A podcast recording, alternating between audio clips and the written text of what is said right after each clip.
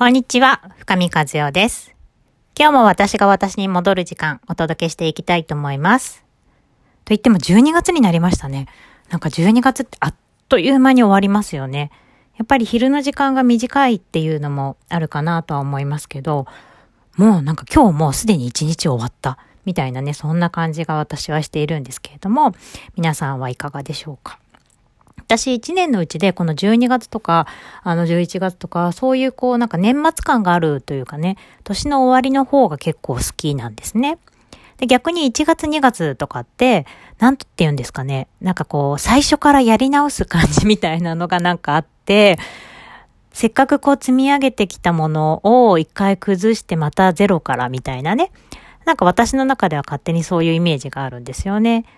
なので、このラストスパート感はすごい好きなんですけど、1月の本当のスタート感みたいな方がね、ちょっと億劫になる印象が私はありますが、皆さんは1年のうちのいつは好きでしょうかね。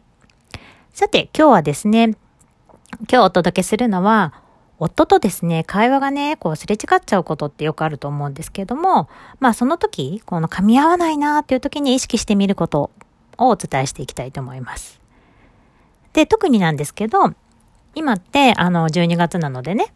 年末年始のね、帰省の話とか出ることあると思うんですよ。お家帰ろう、実家ね、帰れ帰ろうかなとか、義理の実家帰ろうかなとか、いつ帰ろうかなとか、そんな話も出るかなと思うんですね。まあ、今年はね、コロナもあるので、あの、もしかしたらそんなにね、あの、積極的に帰るっていうことはないかもしれないんですけど、でもそれだとしても、じゃあ帰らないんだったら帰らないで、それをどう伝えるかとかね、そういろいろな、こう、義理の実感も含めての、なんかこう、やりとりっていうのがね、やっぱりあるんじゃないのかなって思ったりするんですけど、まあそういうのも含めて、まあ夫婦のね、会話をするときになんか噛み合わないなって思うときにこれをね、意識してもらったらいいかなっていうことをお伝えしていこうかなと思います。それはですね、夫は今の話をしているんだけど、妻は結構過去の話をしていることが多いっていうことです。で、どういうことかっていうと、その規制のことをね、少し、あの、例えてお話をしますと、まあ、夫がね、今年いつ帰るって、もし言ったとするじゃないですか。で、いつ帰るって聞かれているわけだから、まあ何日ねとか、何日にするとか、まあ31日ねとか、なんかそんな風なね、会話ができて、あの、終わればね、一番楽かなと思うんですけど、なんか例えばね、今年いつ帰省するって言われたら、なんか、ムカムカムカって、もし、あ、ね、なんかなんとなく奥さん方の方では、ちょっと気持ちがメラメラメラってしてくるかもしれないし、もしくは、なんか、あの、あなんか憂鬱って思うかもしれないし、もうその言葉を聞いただけで、女性ってね、結構いろんなことをイメージするんじゃないのかなって思うんですよ。まあ、例えば私だったらですけど、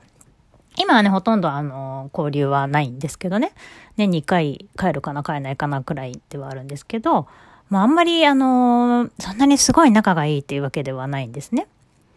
で、あの、えっと、仲が悪いっていうことでもないけど、そんなにお互い干渉しないっていう感じなんですね。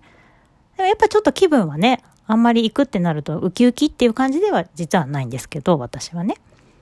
で、もし夫がいつ行く？みたいに軽いなんかこうノリで言ってきたら、ちょっと腹立つわけですよ。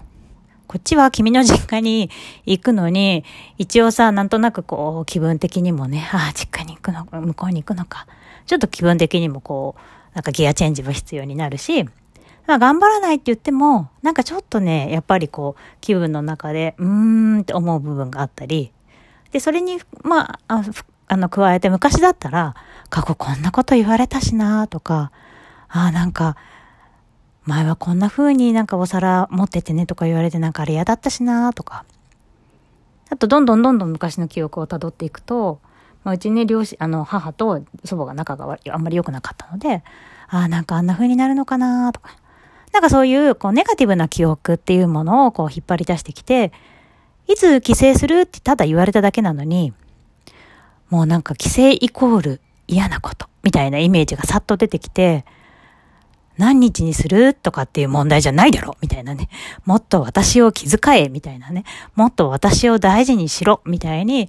思ってしまうと、もうそこから何日にするじゃないでしょみたいな。なんかもうすでに戦闘態勢みたいなね、あの、形に私はね、昔なっていたなーって思うわけなんですけど、皆さんはいかがでしょうね。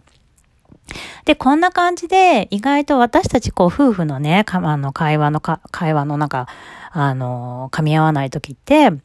あのご主人としては、まあ、夫としては、今の話をしているにもか、しているとしても、妻の方は、意外と過去の記憶のあの嫌だったこと、悲しかった、悔しかったこととかね、そういうものをこう引っ張り出してきて、ああ、きっとこの先もあんまりいいことが起こんないはず。ああ、きっとこの先もこれ嫌なはず。ああ、きっとこれも、みたいな。まあ、結局この先もあんまりいいことは起こらないだろうなーっていうことで見てるんですよね。だからとってもとってもとってもしんどくなっちゃうし、会話は噛み合わないわけですよ。ご主人は、その目の、この前のね、未来を見てる。今と未来をどうするって決めて、あの、相談してるのに、奥さんとしては、過去のその心の傷をまず癒したいっていうのがあるから、まあなかなかこれはね、噛み合わないなって思うわけです。で、そういった時にどんな風にしたらいいかなっていうことは、まずね、その噛み合ってないものは、その自分の心の傷がそうさせてるんだよっていうことに、ちょっと気づくっていうのは大事かなと思います。自動反応的に、今そこに気づかずにポンってボタンを押されたら、ポンって言葉が出ちゃってるような感じなので、A っていうボタンを押したらバカっていう言葉が出るみたいね。なんかそんな感じなので、規制っていうボタンを押されたら大変みたいなね。あの例で言うとですけど、な感じなので、そうではなくて、あ、今、あの、規制っていうボタンを私は押されて、あの、嫌だっていう気持ちが湧いてきたんだな、みたいに一旦受け止めてみる。自分の気持ちに気づいてみる。っていうのは大事ですね。で、そこからその気持ちを癒していったりとか、いろいろそこからアプローチをしていくっていうことは必要になってくると思うんですけど、まずそこに気づかないといつまでたってもその気持ちに振り回されてしまう。